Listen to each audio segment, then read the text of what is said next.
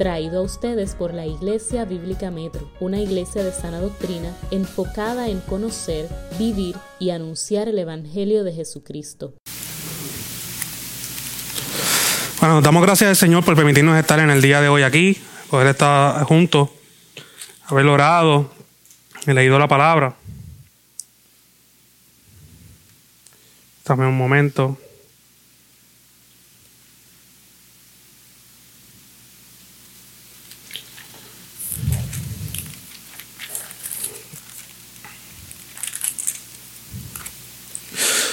Como decía, eh, damos gracias al Señor por permitirnos estar en el día de hoy aquí. Y quizás eh, en el día de hoy no toquemos los temas recurrentes que estamos hablando de lo que sería, hablemos lo que creemos, a donde sí es una exposición, pero básicamente es tipo enseñanza, donde se menusa de una manera tipo arcisprol, podríamos decir, donde se habla los temas que creemos. Hoy quizás sería un pequeño paréntesis, aunque la realidad vamos a hablar algo que creemos que es evidente en nuestra vida como creyentes. Pues básicamente vamos a hablar de la fe o la confianza. La confianza eh, es un tema que nos, importa a nosotros, porque en eso consiste la, la fe que tenemos. La confianza, ¿dónde la tenemos puesta? La tenemos puesta en el Señor Jesucristo. Y yo creo que un tema que personalmente me ayudó mucho, chocó mucho conmigo, eh, y como creyentes fallamos en la confianza. Pero no es porque no queremos confiar, por nuestra debilidad.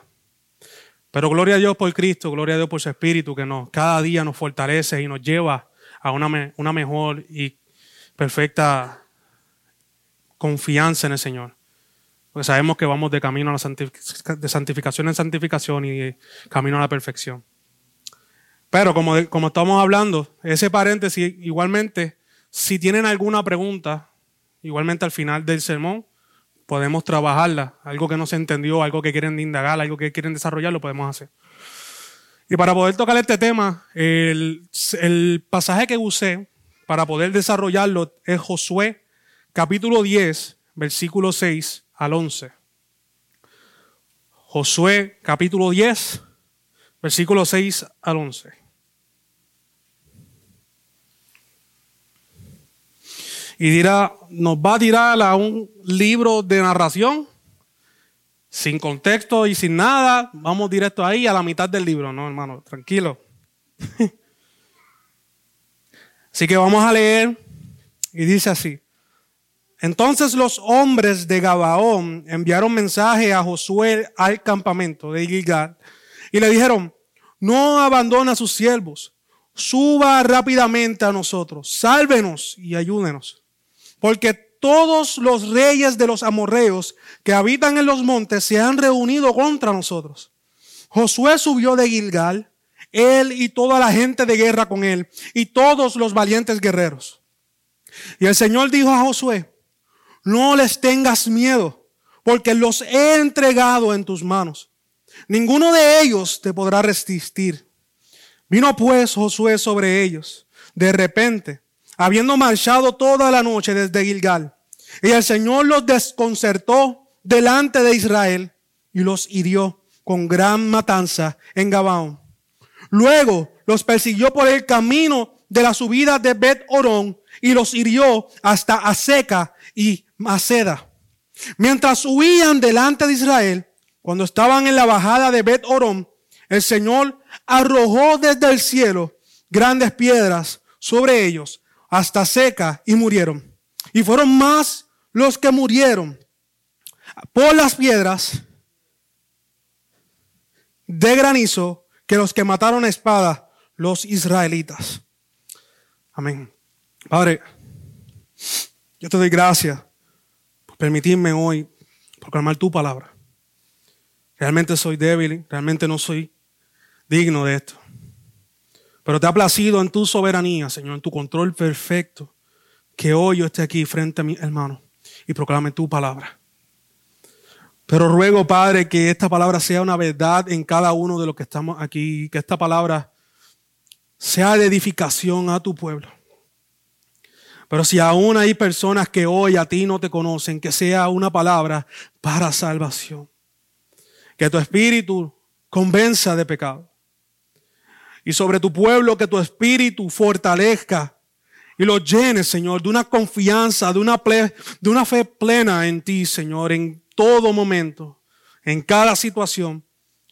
Te rogamos, Padre, que tu palabra y que tu nombre sea glorificado en todo aspecto. Ayúdame a ser fiel trazando tu palabra.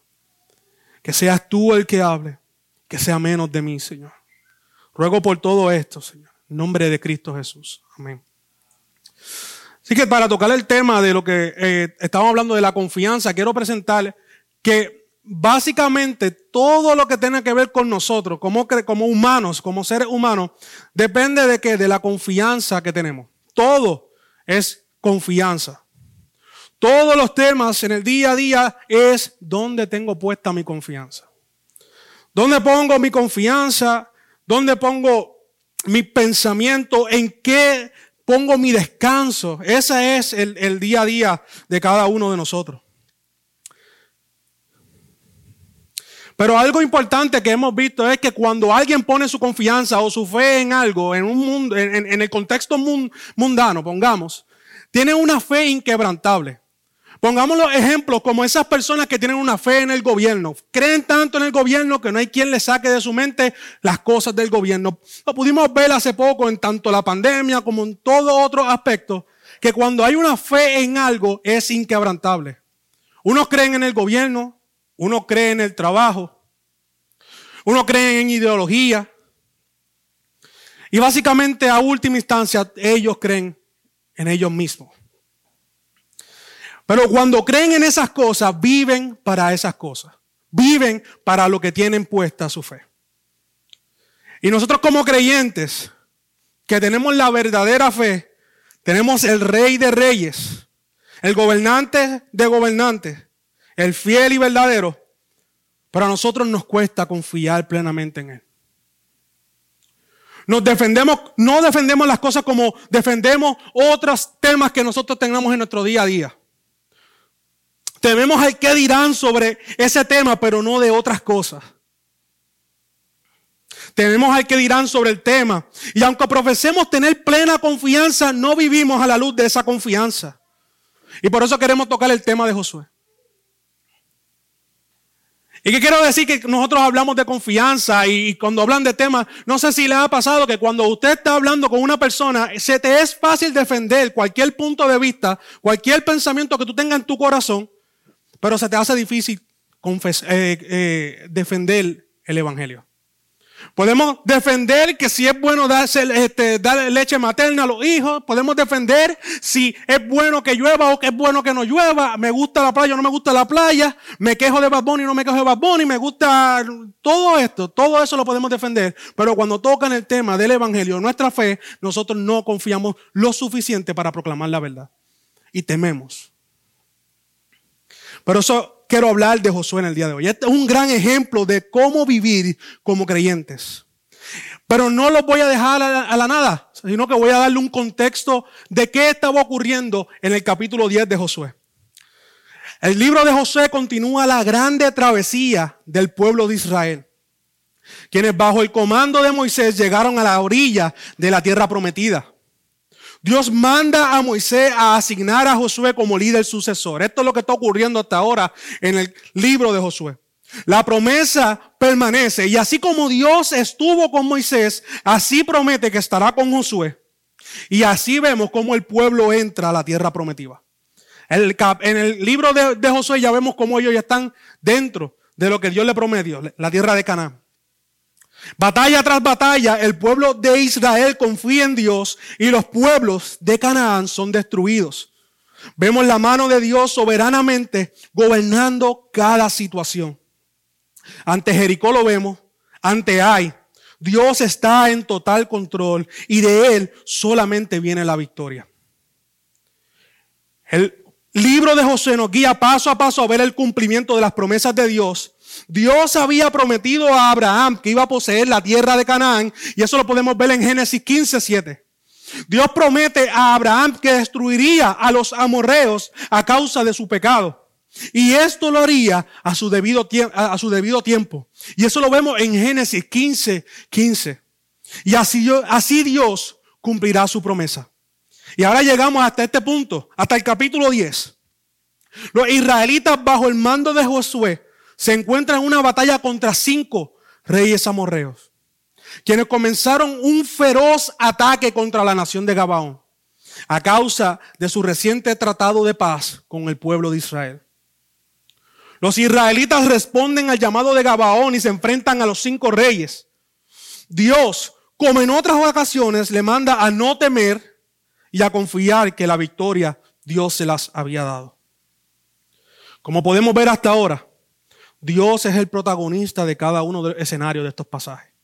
No es Israel, no es Josué, aunque tenga el libro su nombre. No son los reyes, es Dios quien lleva toda la gloria constantemente. Una y otra vez podemos leer que los pueblos, todo momento, lea a Josué y usted va a ver en que en todo momento los pueblos temen al Dios de Israel. Y así debe ser. El pecador, las naciones deben temer ante la presencia de un Dios santo y poderoso. Un Dios santo y soberano. Pues este Dios santo prometió exterminar a cada uno de ellos, no por puro placer, sino a causa de su continuo pecado, el cual llegó a su grado máximo. Así como Dios es santo, Él demanda a su pueblo a ser santo. Por tal razón le dio el, el mandato de destruir a estos pueblos. Y eso lo podemos ver en Deuteronomio 18, versículo 9 al 12. Y en ese pasaje el pecado de ellos es descrito de esta manera. Es grande la lista de pecados, pero destaca la adivinación, la brujería, la hechicería, el espiritismo y el sacrificio de niños en el fuego. Y no hay diferencia entre estos pecados como los de hoy. La adivinación es el pan nuestro de los periódicos o en, las aplicaciones del horóscopo. Es básico tú él o tú ir a algún lugar y reciente yo cuando empecé un trabajo, lo que, lo que me dijeron fue, ¿qué, ¿qué signo zodiacal tú eres? Y yo, ¿qué es eso? Ah, no, Leo, Pisces y todo eso. Lo primero que me dijeron. Y es interesante porque uno piensa que eso es el mundo, eso es la gente de afuera. Pero la realidad es que eso es adivinación y todo ese tipo de procurar ese tipo de información. No es algo que se ve afuera. Esto también se ve adentro. Y cuando digo adentro, no necesariamente son creyentes, sino son gente que dice ser cristiano, que literalmente no lo son a la luz de la escritura. Pero aunque digan ser cristiano, hacen exactamente lo que hace el mundo. Hoy en día, todos se reúnen para consultar a un adivino autoproclamado profeta. Quizás no buscan a Walter Mercado, pero buscan a uno que le hable igual.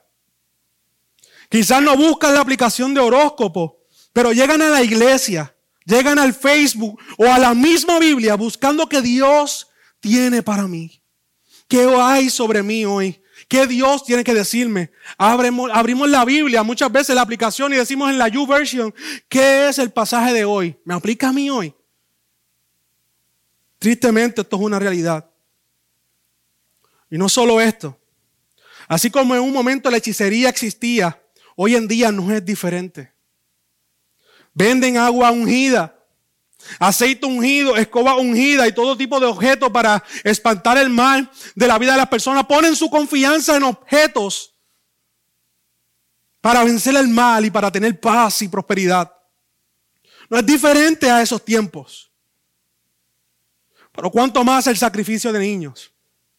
En un pasado sacrificaban por amor al bienestar, el cuidado del cultivo y su prosperidad. Yo quiero sacrificar a un niño porque el Dios este, Dios tal, si no lo hago, no va a enviar la lluvia. Si no hago esto, no nos va a poder defender del enemigo. Y en ese tiempo lo hacían alegadamente para estar bien, para tener una prosperidad, para tener suficiente. Hoy en día es peor. Donde vemos que los sacrifician por amor propio aún antes de su nacimiento. Y esto es una realidad triste porque ponen su confianza en esa horrible acción. Pero no hay diferencia con esos pueblos y hoy día. Se aman tanto que hacían lo que Dios aborrecía. En este mundo es donde hoy vivimos. Y quizás dirá, estamos aquí, esto es fácil, siempre que nosotros estamos escuchando esas cosas horribles y decimos, esa gente está mal, esa gente es horrible. Gracias a Dios yo no hago eso. Tacho, que Dios me libre. Y cuando empezamos a hablar de ese tema, empezamos a mirar por encima a la gente como si fuese algo que yo no fuera capaz de hacer. Y empezamos a mirarlo y empezamos a decir, esta persona está mal, esta persona hizo esto. Mira cómo matan a sus niños, mira cómo corren hacia el altar para recibir lo que, lo que ellos dicen que es la bendición. Los criticamos y le decimos muchas cosas. Pero la realidad es que cuando estos temas son presentados, temes a que sepan qué crees. Cuando aún en la familia se tocan temas como estos públicamente, no hablas porque no deseas que su opinión sobre ti cambie. Calmas tu mente y corazón diciendo, Dios no me llamó a debatir, me llamó a amar. Y por tanto amas limitadamente por temor. ¿Acaso no debemos ser la sal? ¿Acaso si tenemos la fe en el Señor Jesucristo, nuestra confianza, no debemos hacer lo que aparentemente el mundo nos enseña mejor? Que cuando tenemos confianza y fe en algo, debemos vivir por esa fe y esa confianza. Y que debemos proclamar en cada esquina y en cada lugar. Debemos ser sal, como aquel en que decimos que confiamos, dice que hagamos. ¿Acaso no, no, no somos llamados a proclamar la verdad de Dios y su santidad? Y por ende debemos ir en contra de estos pecados. ¿Acaso no estamos temiendo al hombre?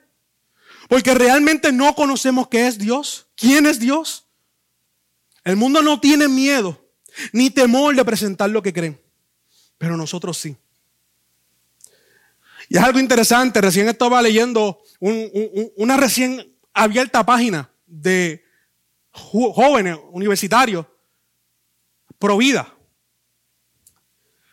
donde tú entras a, a los comentarios, tú vas joven tras joven, Hablando de que qué bueno que hay un aborto, qué bueno, vamos a proteger el aborto. Me molesta que tú hables de la vida, me molesta que tú hables de lo otro. Ellos proclaman a viva voz que son abortistas, ellos proclaman a viva, a viva voz que odian a los infantes, ellos proclaman a viva voz lo que ellos dicen creer. Y mientras nosotros estamos viendo comentario tras comentario, callamos porque tememos a qué dirán de nosotros. Debemos a tener un encuentro con esas personas. El mundo muchas veces nos enseña a nosotros cómo debemos vivir cuando decimos confiar en algo. Qué triste es esa realidad. Eso no debería ser así.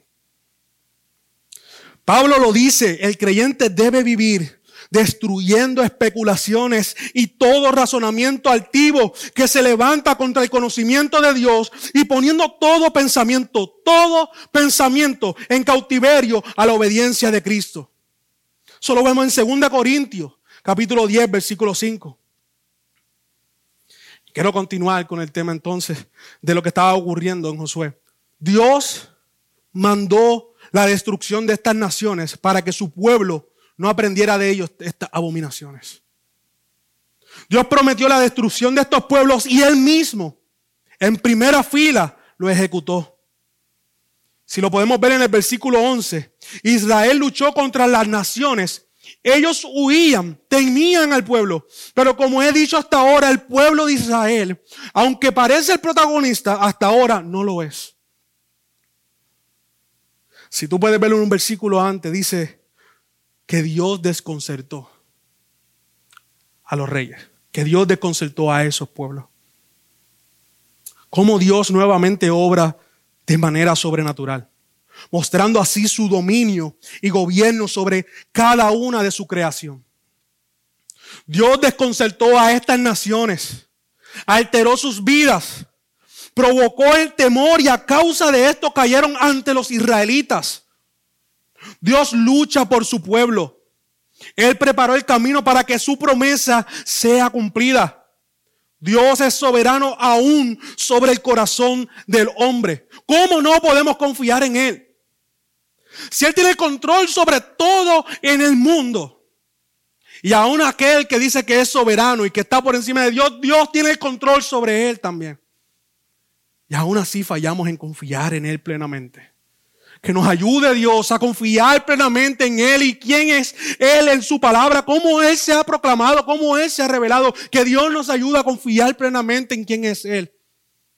Si este mundo pone su confianza y muchas veces nosotros ponemos confianza en cosas que no tienen ni esperanza alguna, cosas que no nos llevan a nada, ¿cuánto más debemos poner nuestra confianza plena en aquel que tiene el control sobre todo y todo lo que ha de surgir, todo lo que ha de pasar, ha pasado primero por sus manos?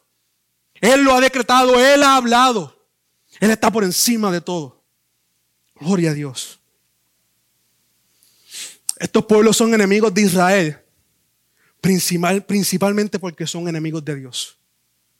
Es Dios quien prometió hacer justicia. No hay hombre que pueda cuestionar el obrar de Dios. Él en su misericordia y gracia escogió a Israel y retrasó el castigo de Canaán. Es Dios quien establece el día de su visitación. Y así ocurrió. Dios estaba en el campo de batalla las naciones sufrieron pérdidas aún mayores de parte de la mano de Dios. Oh, cuán doloroso y horrible ha de ser caer en las manos de un Dios santo. Hermoso saber que Él nos salvó. Cuando nosotros no éramos diferentes. Y la realidad y lo, más triste todavía es que aún creyendo en Él fallamos. Pero gracias a Dios por su misericordia que se renueva cada día. Gloria a Dios por Cristo que se entregó por mí. Y su justicia ha sido imputada en mi vida. Gloria a Dios por Cristo porque nada, nada de lo que he hecho me separará del gran amor que tengo en Cristo Jesús. Gloria a Dios por eso. Dios destruyó al pueblo con grandes granizos y preservó a su pueblo en el proceso. Y eso me lleva a pensar así como lo hizo con Noé y su familia. Así preservará a los suyos.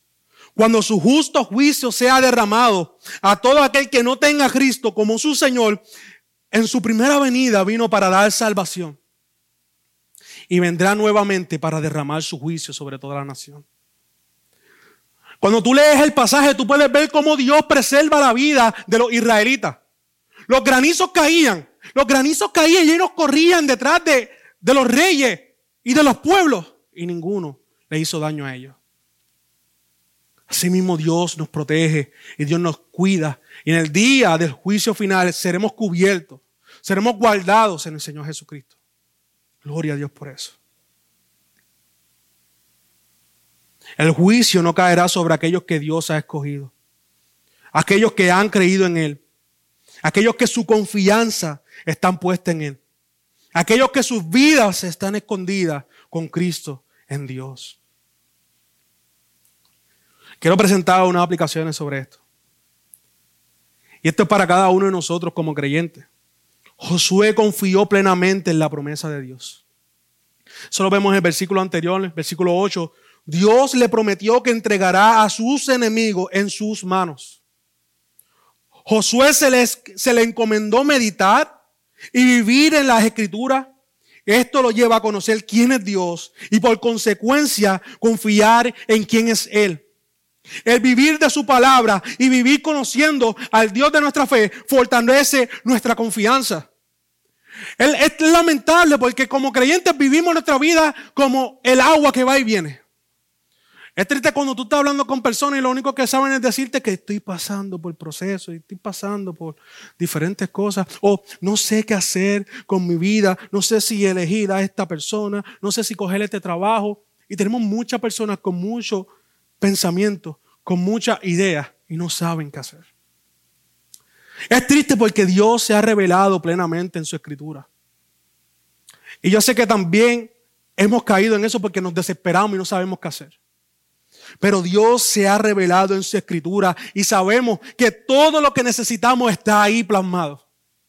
Todas las decisiones que, tomemos, tomémonos a la luz de las escrituras.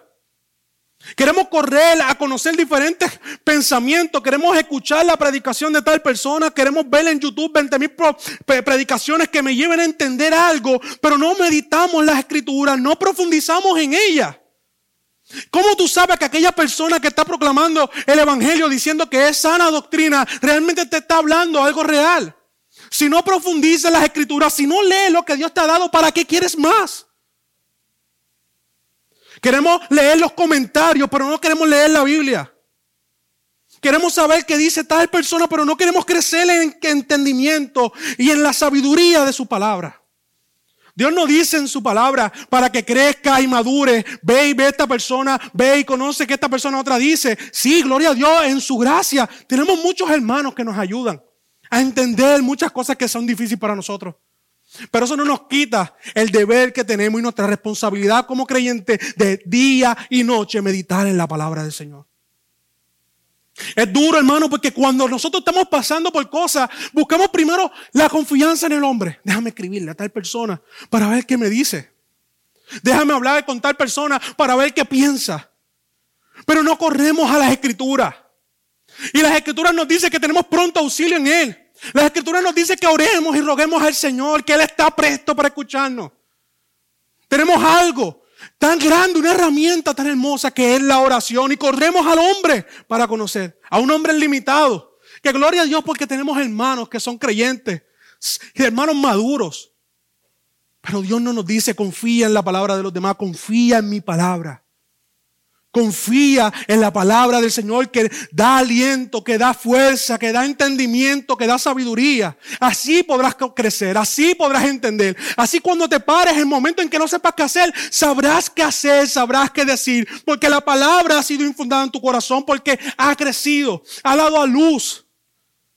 Pero sin la palabra del Señor, hermano, no piense que usted vaya va a crecer. No, yo voy a crecer porque llevo toda esta semana viendo predicaciones en Facebook, en YouTube. Hacho, me, me, escuché la serie completa de Sujel Michelin. Hermano, y aunque en la gracia del Señor puede haber crecimiento en tu vida, ese no es tu llamado.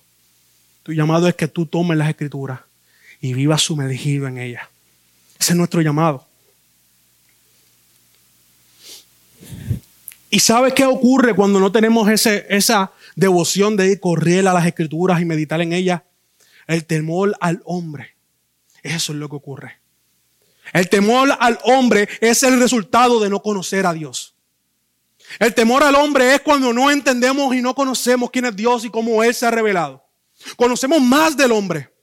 Tememos tanto porque sabemos que Él tiene autoridad aquí, sabemos porque Él tiene autoridad allá, tememos al gobierno porque tiene autoridad, tememos al, jefe del trabajo y tememos tantas cosas porque le conocemos, porque hemos estudiado de Él, porque hemos vivido bajo el gobierno por muchos años, porque hemos vivido bajo el, el trabajo por muchos años, en cualquier aspecto, como hemos conocido al hombre tanto, le tememos al hombre. Pero ese es el resultado por cuando no tememos a Dios, cuando no conocemos a Dios. Dios, al encomendar a su siervo, siempre le revela quién es Él, así como le reveló a Jeremías, así como le reveló a Moisés y a muchos otros, y no temieron, sino que tuvieron y que vivieron confiando en Él. Hermano, una y otra vez, eso se ve, pongamos fuera de las escrituras, cómo se le reveló a los reformadores. Él habló, él proclamó y todos ellos confiaron y vivieron a la luz de esa confianza. Dios siempre se revela. Siempre se revela. Y gloria a Dios porque en su gracia se ha revelado de una manera aún mayor para aquellos que creen. La confianza es una obra inicial de Dios en nosotros. Es su llamado y Él nos capacita para ello. Es interesante porque, aunque lo exhorto a que estudien las palabras, tenemos confianza que, como dice la Escritura, Él pone el querer como hacer en nuestras vidas. Él nos perfecciona. Él nos santifica. Lo que antes odiábamos, ahora lo amamos por la obra que Él hizo en nosotros. Gloria a Dios porque no nos ha dejado huérfanos. No es que Él nos ha resucitado, nos ha dado vida y ahora nos dice, ahora hagan lo que quieran o ahora caminen por aquí y los vemos en el otro lado. No, Él nos dio vida, Él nos persevera, Él nos encamina hasta su venida o hasta que nosotros partamos con Él. Gloria a Dios porque no nos ha dejado solos. Nuestra confianza debe estar ahí, puesta en ese que ha prometido que Él hará en cada momento, conforme a su voluntad. Esa debe ser nuestra confianza. que, el mundo esté boca arriba, que el mundo haga lo que quiera. Yo confío en aquel que hizo al mundo, que creó lo que creó, que creó todo el mundo. Y aún el hombre que quiere hacerme daño, Él lo creó. Y aún la circunstancia que está ocurriendo, Él lo está usando para mi bien. Gloria a Dios, confía en Él. Yo creo que nos pongamos en los zapatos del pueblo de Israel, quienes se iban a enfrentar contra cinco pueblos. Hermano, cinco pueblos. Esa gente con palo y con 20 mil cosas que tú los veas venir, venir. Eso está a fuego. Eso está fuerte. Pero algo importante que uno lee cuando, cuando está meditando eso es que Dios llamó al pueblo a confiar y depender en Él. Este es el llamado al pueblo de Israel. ¿Acaso Dios hasta ese momento le ha defraudado? ¿Acaso Dios no ha sido su porción en todo el desierto? ¿Acaso Dios no ha sido fiel a pesar de su infidelidad? ¿Acaso Dios no ha mostrado su gloria en medio del pueblo? Hermano, yo puedo hacerle la misma pregunta a ustedes. ¿Por qué debemos temer? ¿Por qué debemos aterrorizarnos ante este mundo? ¿Acaso Dios no ha sido más que bueno con nosotros y nos ha sostenido? ¿Acaso Dios no nos ha provisto de bendiciones? Y aún en la escasez hay abundancia. ¿Acaso Dios no entregó a su propio Hijo por amor a sus escogidos? ¿Acaso necesitamos algo aparte a nuestro Salvador en la cruz y su sangre derramada? ¿Acaso falta algo más cuando nuestro Redentor se levantó en gloria y reina por la eternidad? El llamado es el mismo. Dios prometió y por eso confiamos en su palabra. Confiamos aunque todo parezca contrario. Pues aunque seamos débiles, Él es fuerte. Aunque seamos infieles, Él es fiel. Nuestra fe debe estar puesta en nuestro Salvador. Por tanto, debemos accionar en esa fe.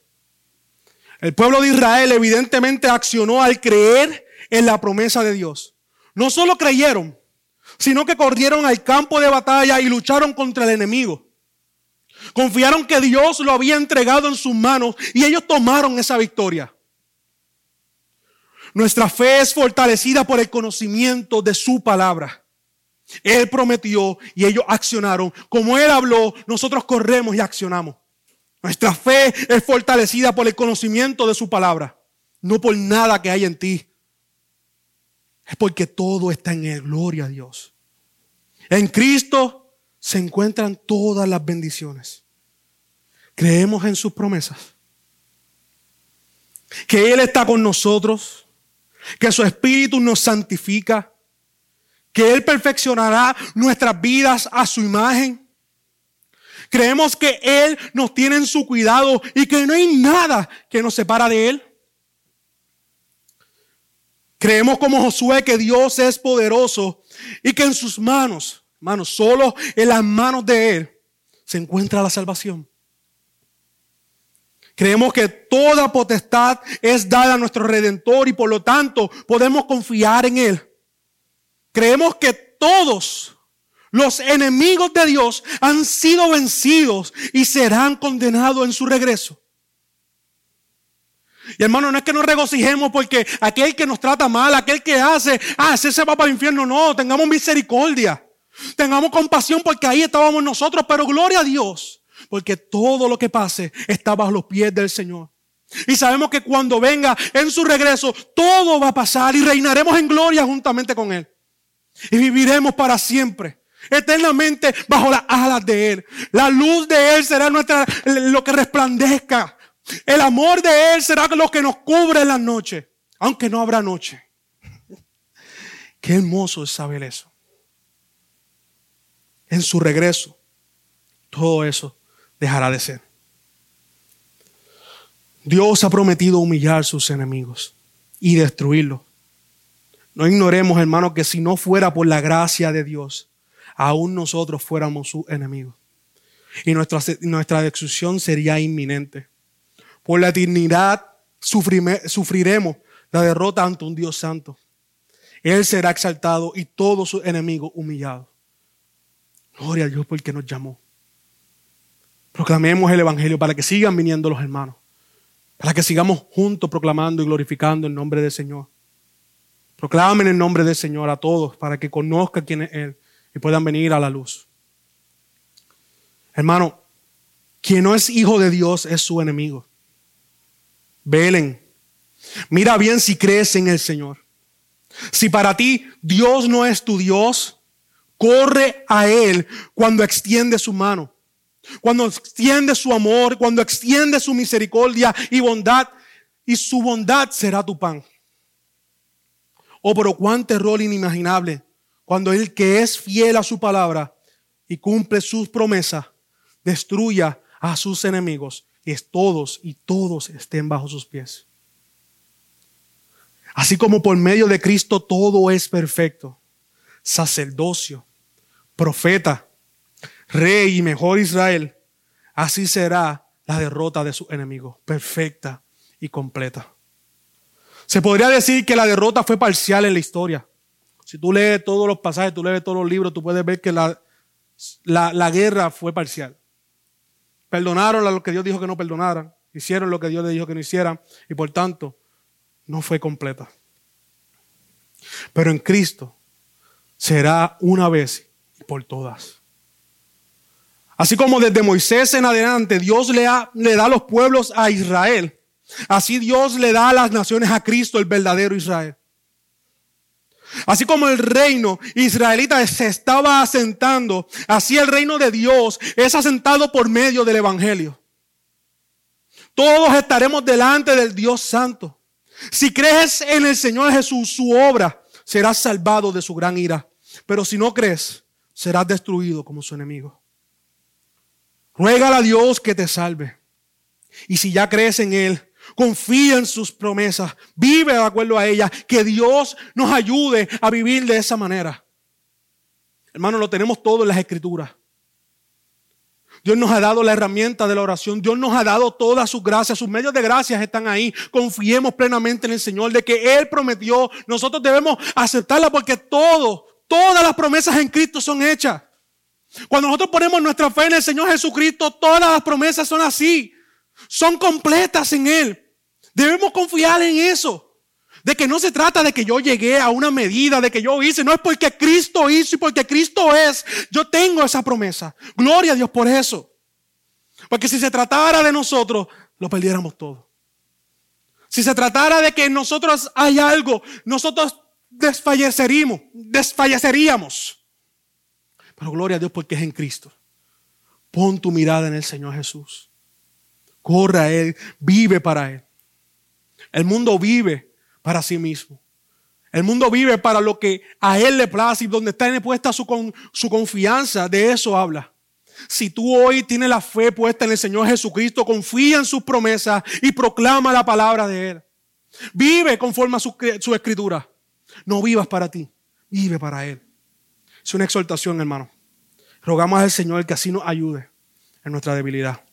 Padre, te ruego que esta palabra, Señor, en nosotros produzca fruto, Señor. Señor, no es que yo haya alcanzado esa medida. Al contrario, te necesito cada día más. Y sé que como yo, cada uno de mis hermanos necesitan confiar más en ti. El miedo, el temor, la ansiedad, todo es producto de que no tenemos la mirada puesta en ti. No te vemos como eres. Te ruego, Señor, que nos ayudes a confiar plenamente en tus promesas. Que nos ayudes a profundizar en tu escritura. Y que cada día tú seas nuestra porción y lo, lo único que anhelemos, Señor. Te ruego por cada uno de los que estamos aquí, Señor. En nombre de Cristo Jesús. Amén. Puedo confiar en cualquier cosa, pero no, no confío plenamente en el Señor. Y no estoy hablando de una fe, no estoy hablando de una confianza salvífica. Estamos hablando de, de esa necesidad de que Dios nos ayude a confiar más en Él, a correr a Él, a depender de Él y todo eso que el creyente vive. ¿Qué tienen que decir? ¿Qué hay? Es la que hay.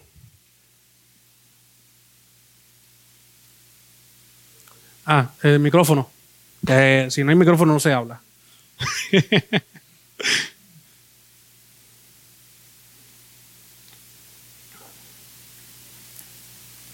el, el tener el amarillo. Sí, ese, ese es el que está habilitado. El amarillo. Bueno. Lo que dijiste ahorita de la gente, los cristianos, que buscan como los adivinos, como la signo zodiacal y estas cosas. Es interesante, se está viendo mucho eso. A mi negocio fueron una señora y tenía un pote de pastillas. Eh, y me dieron, coge una. Estaba a enseñártela. Ah, la cogiste. No, no, no. Sí la cogí. Este, eh, tengo una foto, ¿eh?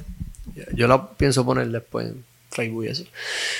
Y las pastillas eran pastillas, pero parece que ellas la abrieron y le pusieron un, un texto. Ah, sí, el pan de vida.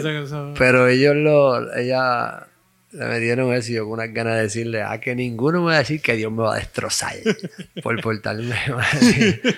Entonces, pues, todas esas cosas como que todo lo que te van... Va, a ser esas cositas que salen, nunca va a haber un versículo que te hable algo fuerte, ¿tú me entiendes? Siempre, Siempre cogen la, va a pasar la, mano, eso es lo que la gente como que quiere, que oírle esas cosas, para sentirse, no sé, sentirse bien, pero eso fue lo que me pasó en estos días. Sí, e, eso es lo que hace, eh, la, la persona forman este Dios que lo aprueba. La manera en que son, pues Dios lo acepta. Por tanto, cuando tú recibes esas cosas, lo que te dice, yo te amo, tanto amó Dios al mundo que entregó a su Hijo unigénito para que todo aquel cree sea salvo, pero no te dice lo más adelante, la condenación.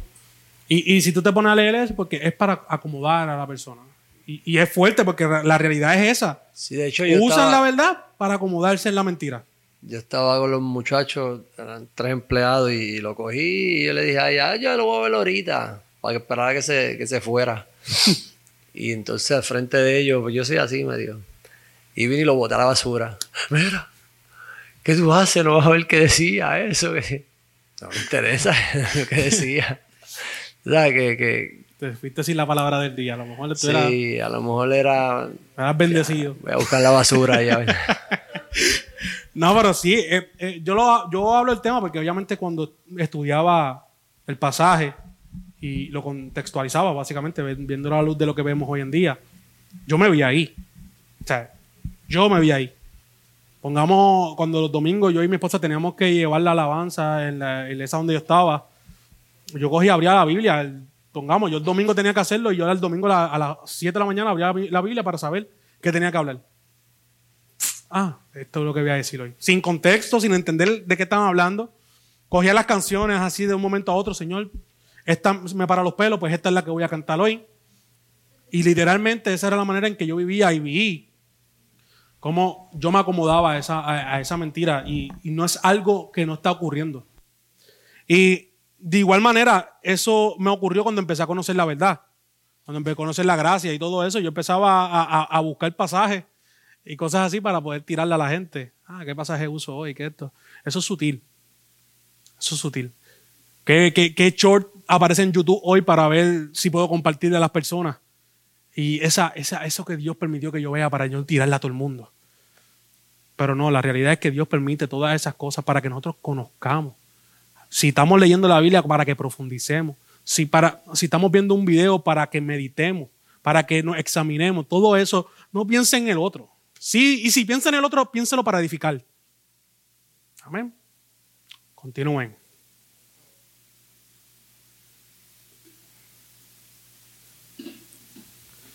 Ah, eso fue, yo, espero que haya sido porque fue claro.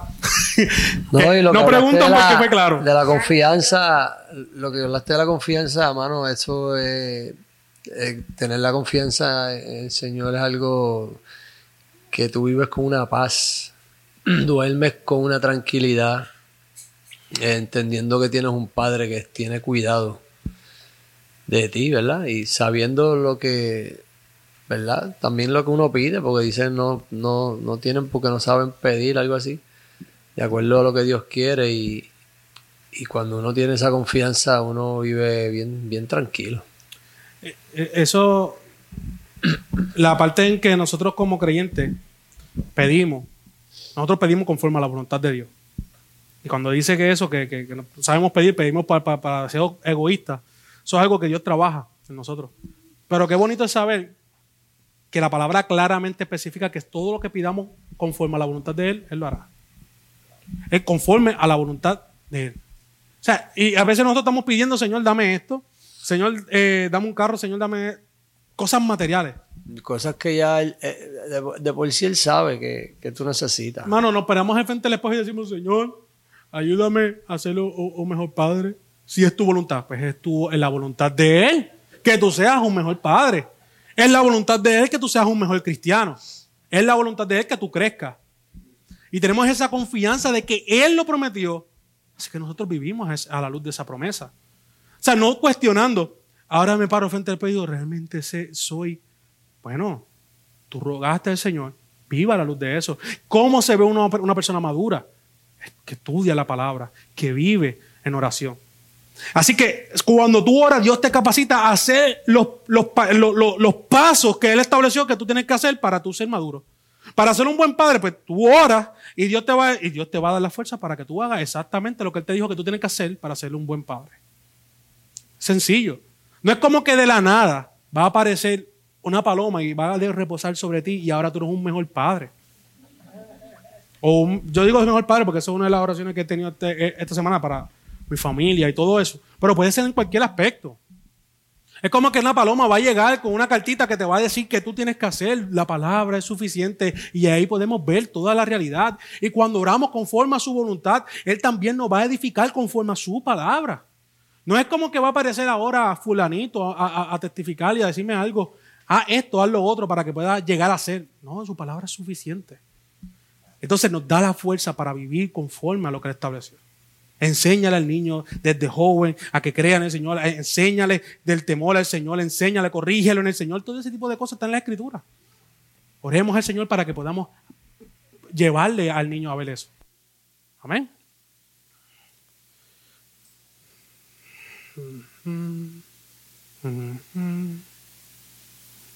Hermano. Precisamente anoche estaba oyendo una predicación que tiene más o menos el título de Ser amigo de Cristo. Y oyéndote a ti sobre eh, los frutos que debemos tener o dar cuando estudiamos la palabra, meditamos la palabra, eh, quizás sea pertinente que nosotros estemos más conscientes de ser amigos de Cristo. Ser amigos de Cristo que tú vas, siempre vas a estar pendiente de la presencia continua de Cristo contigo, ¿no? Amén. So, algo que estaba estudiando hace poco. Eh, lo, a lo que, lo que tú amas, por eso te entrega. Sabemos que el amor no es emociones, no es siento coquillas y eso. Es acción. Y como nosotros pecaminosamente nos amamos a nosotros, pues buscamos todo el bien a nosotros. Buscamos todo lo que nos llena a nosotros. Y eso se ve aún en tercera persona. Cuando amamos, yo busco a esta persona, por ejemplo, yo busco a mi esposa para que me satisfaga a mí. Yo, yo busco hijos para que me glorifiquen a mí. Y cualquier tipo de cosa, el trabajo para mi bien, todo es porque me amo. Sí, me sirvo a mí mismo. Igualmente yo puedo amar a mi esposa y por, y por tanto puedo vivir de cierta manera para, para llevarla a ella a tener cosas o vivir de una manera que se sienta bien. De la misma manera debemos, o sea, no, yo diría que no debemos amarnos, debemos amar a Dios. Y cuando nosotros amamos a Dios, y ahí que mostramos cuando estamos en pecado y cuando estamos alejados de esa realidad, es cuando empezamos a vivir para nosotros y no vivimos para Dios en ningún momento, en ningún aspecto. Cuando meditamos y cuando oramos pidiendo para algo que solamente se ve que es egocéntrico, es porque me estoy llamando más a mí que más de lo que estoy amando a Dios. Porque si yo amo a Dios, todo lo que yo haga, todo lo que yo piense, todo lo que yo busque es para la gloria de Él. Todo. Sea, estamos hablando de que yo leo las escrituras para ser semejante a Él. Yo me levanto por la mañana pensando que quiero glorificarle a Él. Yo vivo mi vida pensando en hacer todo para su gloria. En el momento en que eso deja de ser pertinente en tu vida es porque estás pensando en otra cosa y viviendo para otra cosa, amando a otra cosa. Pero cuando tú amas algo, tú te desvives por eso. Tú vives para eso. En todo sentido. E, eso estaba pensando en un, sermón de Jonathan Edwards, que él habla de eso el amor, cuando habla en Corintios sobre el amor, habla de la caridad y la caridad es entregarse. Cuando nosotros amamos a Dios, nos entregamos para Él. Y cuando nosotros empezamos a ver que nos desvivimos por todo, nos entregamos por todo o cualquier otra cosa que no es Dios, ¿de qué manera? Cuando dejamos de leer, cuando dejamos de estudiar, cuando... ese es lo que nosotros tenemos que eh, ver y entonces correr a decir, Señor, ayúdame a amarte más. Algo que un hermano me, dice, me decía, que me decía, mira hermano, deja de estar orando porque dejes de hacer esto, dejes de hacer lo otro. Ora porque ames más a Dios. ¿Cómo que así? Porque cuando tú ames más a Dios vas a vivir para Dios. Porque entonces, ah, sí, ya se sacó esta, esta hierba mala, paramos para la otra, y, de momento ya se levantó otra más, y de momento no, pero cuando tú amas a Dios, esa hierba mala, todo eso, todo eso se ha de ir. O sea, cuando se salga se va a implantar obras buenas, se va a eh, y eso yo, wow, es verdad. Cuando lloro, en vez de estar diciendo, Señor, quita esto de mí, quita esto de mí. No, no, ayúdame a amarte a ti. Porque eso está ahí porque no te amo mucho. Porque no te amo lo suficiente. Porque no vivo amándote. Esa es la realidad. Pero nada. El go, mira, el bro de la atrás. Y cerramos. Buenas noches. Eh, yo estaba meditando en cuanto a esto de la confianza y eh, muchos de nosotros eh, tenemos nuestras luchas en esa área porque eh, tendemos a querer controlar todas las cosas y a querer eh, tener nuestra realidad lo más controlada posible, ¿verdad? Para no tener que padecer ciertas cosas.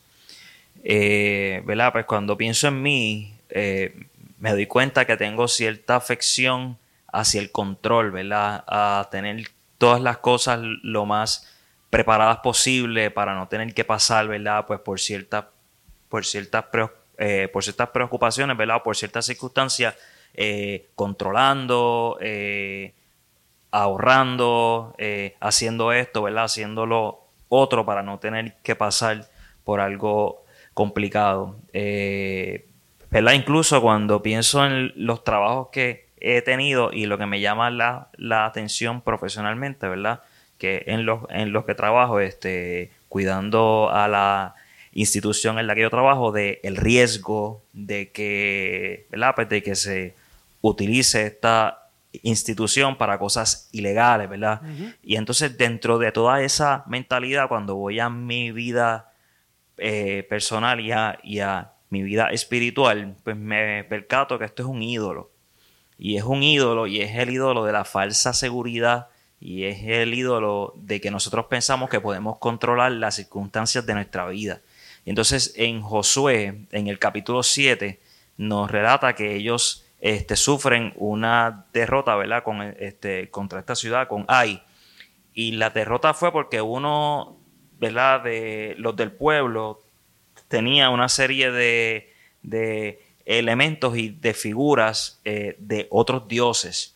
Y entonces cuando, cuando yo medito, ¿verdad? lo que quizás fue para este pueblo confiar en Dios invisible, a quien no ven, en contraste con las otras naciones que tenían estas figuras ostentosas, grandes, de estos dioses, pues digo, mira, aquí está la relación entre nuestra vida y nuestra falta de confianza en el Dios invisible, al que no podemos ver como lo quisiéramos ver, como quizás podemos ver las herramientas humanas en las cuales confiamos y sobre las cuales descansamos, nuestra cuenta de banco, eh, nuestras casas, nuestros trabajos, las cosas que tenemos humanamente en contraste con Dios a quien no vemos y a quien debemos creer por medio de la fe en su palabra.